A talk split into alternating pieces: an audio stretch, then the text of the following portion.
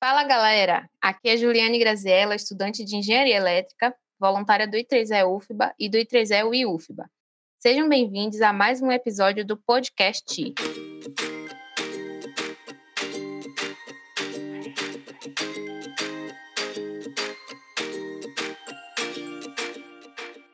Hoje estaremos falando sobre os desafios do início de carreira na arquitetura com a arquiteta Gabriela Lisboa. Seja bem-vinda, Gabriela. Obrigada, quero agradecer a todas pelo convite e é com imenso prazer que faço parte hoje desse podcast com vocês. Então, para iniciar, gostaria que você contasse um pouco da sua história, como você escolheu a arquitetura. Então, é, eu escolhi a arquitetura através do meu sonho, na verdade, né? Foi eu primeiro achei que eu eu me interessava muito pela área da saúde, porém, pela minha surpresa, eu descobri que a arquitetura ela também poderia realizar sonhos. E através da minha busca por conhecimento, por, por ver uma área que pudesse me realizar como profissional, eu encontrei a arquitetura. E é através dela hoje que eu realizo o meu sonho e o sonho das pessoas. Muito legal conhecer um pouquinho de como você chegou até a arquitetura. E como tem sido esse início de carreira na área da arquitetura para você? Quais foram as dificuldades que você tem encontrado e como você lida com isso?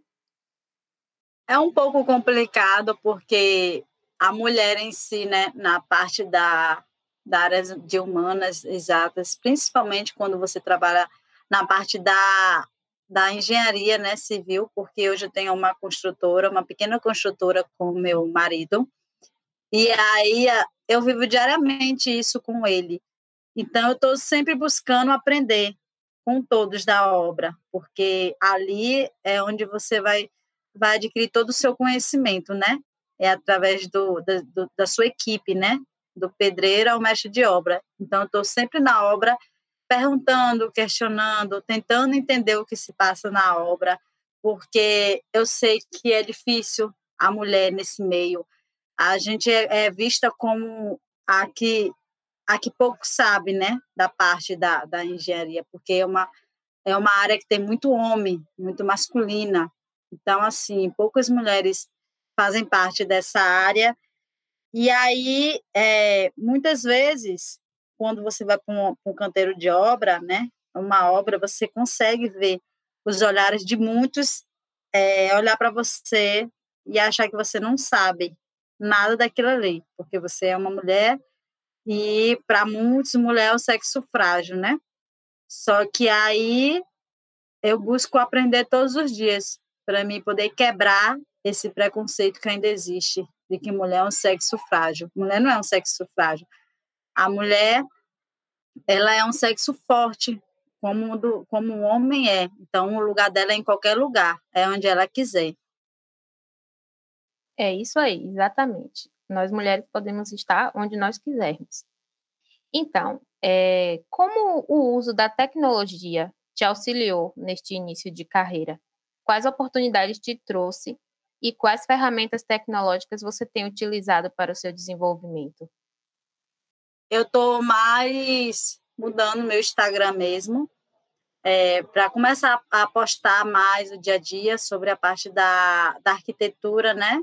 Que interessa mais a parte de ambientação, a parte de iluminotécnica, é o que eu realmente gosto. E aí, hoje não estou usando, por enquanto. É, na verdade, eu, eu estou usando, eu estava usando o Revit de estudante, mas vai ter que vai fazer 15 dias agora que ele vai expirar. E aí, a partir desse momento, eu vou ter que começar a pagar outros aplicativos para poder utilizar, né? Porque não são gratuitos. Mas eu estou usando bastante o Instagram, bastante as redes sociais para poder é, me tornar conhecida nesse meio para as pessoas.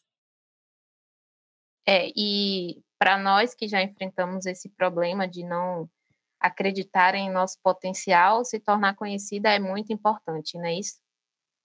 É o início, né? É, uma vez eu, eu ouvi uma frase que muito retrata hoje, que ela diz assim: É mais fácil um cliente virar o seu amigo do que um amigo comprar de você. Infelizmente, essa é a maior realidade que existe, porque quando você vende para um cliente, você satisfaz o cliente, com certeza, provavelmente o cliente volta. E para isso você precisa fazer o seu nome, você precisa ser conhecida. Diferente de um amigo. Um amigo, ele dificilmente vai comprar de você. E quando compra, ele não vai indicar. Não para as pessoas que são seus amigos. Então, hoje eu tenho muitos comigo. Eu preciso ser conhecida para me poder captar cada vez mais clientes para se tornarem os meus amigos. Muito bem. É, conta pra gente qual mulher foi sua, sua inspiração durante a sua trajetória.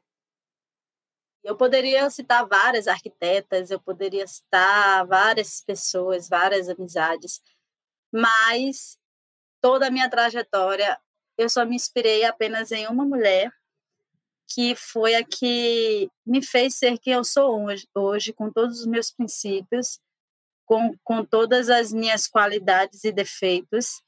E a única mulher hoje que eu posso dizer que realmente é uma inspiração para mim, mesmo não estando presente em vida, é a minha avó Isaura, que foi quem me criou até meus 13 anos de idade. Então, ela é uma inspiração para mim todos os dias, porque todos os dias eu prometo para mim e para ela que um dia eu ainda vou realizar todos os sonhos dela, que, que ela teve para mim, e os meus próprios sonhos. Muito legal, muito massa saber disso, que eu não conhecia essa história. É, nitidamente você tem uma história de superação. Gostaríamos de saber o que você tem a dizer para as mulheres que logo logo vão dar os primeiros passos nesse início de carreira. A primeira coisa que eu tenho a dizer é nunca desistir. Sempre é, lutar pelos seus sonhos, porque nada na vida é fácil. Quando vem fácil, desconfie. Porque tudo que é mais difícil, você tem aquele aprendizado que um dia ele vai servir para você. Então, sonhar e jamais ter medo dos seus sonhos, sejam eles grandes ou pequenos, porque é eles que vão fazer você ser quem você quer ser. Então, nunca desistam. É, a vida não é fácil, é, ter pessoas que realmente te amam, te valorizam e estão junto com você também não é fácil, não é fácil encontrar. E se você encontrar amizades como eu, como eu encontrei na minha vida, graças a Deus, algumas amizades que sempre me incentivaram, me apoiaram, segure e façam de tudo para ter elas ao, seus, ao seu lado, porque é, são essas pessoas que sempre vão fazer você crescer mais, você crescer porque você sabe que elas confiam em você e sabe todo o seu potencial.